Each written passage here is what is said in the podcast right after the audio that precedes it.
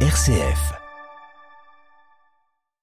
Sympathie, empathie, compassion, ces trois mots désignent bien des manières d'être touché par les épreuves, les souffrances, la détresse d'autrui. Mais les mots s'engluent souvent dans des significations confuses.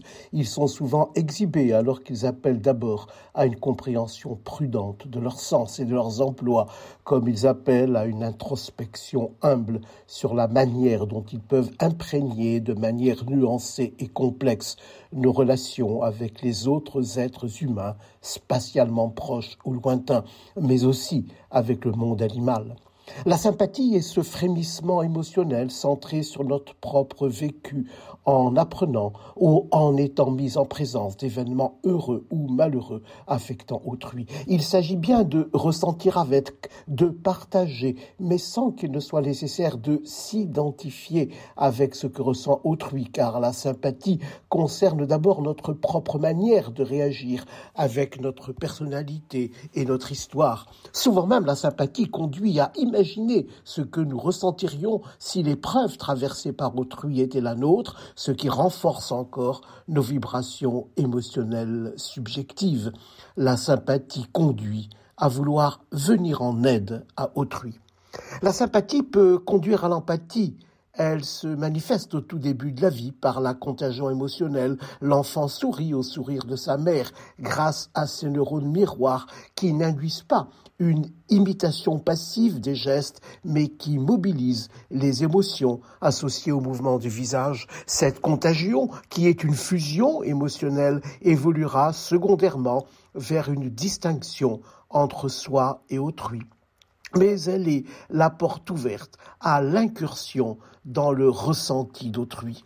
L'empathie projette l'être humain dans le vécu d'autrui qu'il ressent, tout en sachant que ce ressenti n'est pas le sien, mais celui d'autrui. Cette empathie émotionnelle se double d'une empathie cognitive qui consiste à changer sa perspective égocentrée pour se mettre à la place d'autrui. Elle ouvre ainsi à la compréhension d'autrui et elle induit aussi le désir de lui venir en aide. La compassion a la même étymologie latine que l'étymologie grecque de sympathie, souffrir ou ressentir avec, mais elle ne concerne que les situations de détresse. Il s'agit donc bien d'être touché par les épreuves d'autrui. Mais le terme met l'accent sur le comportement d'aide, de soutien, d'accompagnement de personnes en situation de détresse. La compassion est donc un élément majeur de la relation soignant-soigné. Elle est sous-tendue par la sollicitude, qui veut dire être tout entier remué, inquiété par la détresse d'autrui. Elle est ainsi une manifestation de l'attention portée à autrui, du souci d'autrui.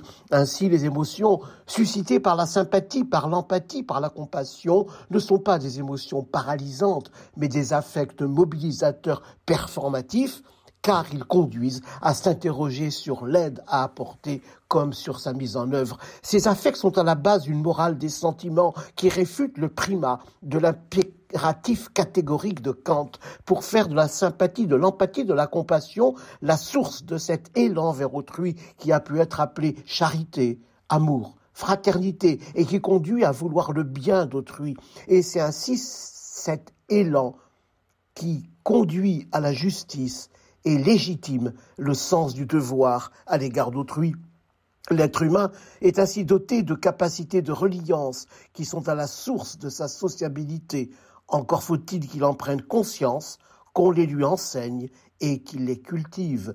Mais cela, comme disait Kipling, est une autre histoire.